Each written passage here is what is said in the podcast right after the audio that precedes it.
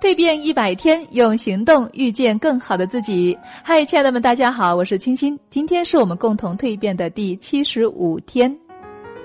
不知道大家有没有过这样的烦恼哈？明明自己内心很想表现自己，可是呢，总会因为害羞而临场退缩。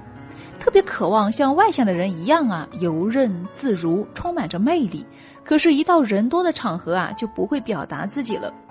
明明自己很优秀，可是当展现自己才华的机会到来的时候呢，却因为自我怀疑不敢去争取。明明工作很努力、很拔尖儿，却不好意思开口去加薪。老板呢，常常把升职加薪的机会留给了别人。有时候啊，喜欢的人就在眼前，可是却不敢做出进一步的举动，等等。那么，以上这些场景，亲爱的们有没有过困扰你呢？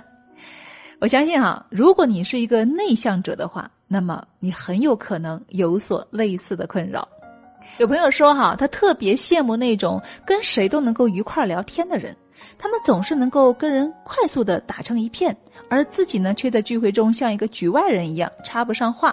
好不容易啊，别人抛过来一个话题，他都能够把话题给终结了。而大部分人呢，都是特别喜欢那些具有幽默感的人，总是希望自己能够也像那些外向的人一样，张口就说出妙趣横生的段子，跟所有人打成一片，逗得所有人哈哈大笑。可是事实啊，却是每当我们一开口讲笑话，你就能够感觉到空气中尴尬的飞过几只乌鸦叫。那虽然说哈，这是很多内向者遇到的一些问题。可是，并不是所有这样的人都是真正的内向者哈，顶多呢可能是伪内向者哦。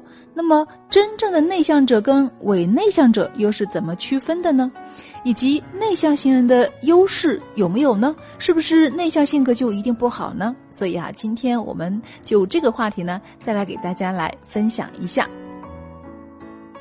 所以，一起走入我们今天的蜕变课堂。好了，亲爱的们，更多分享，欢迎一起走入我们今天的蜕变课堂。